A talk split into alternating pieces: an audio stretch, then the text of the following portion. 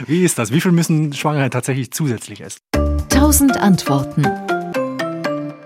Nein, die müssen nicht für zwei essen. Das ist natürlich immer klar. Ähm, das der gut gemeinte Tipp an alle, oh, isst doch endlich mal, endlich können die Schwangeren und die armen Frauen, die immer so hungern, damit sie Standardmaße und Supermodelmaße haben, endlich können die mal zugreifen, hemmungslos. Nein, die Schwangere muss nicht für zwei essen. Das Kind nimmt sich schon das, was es braucht. Viel wichtiger ist die Qualität der Ernährung.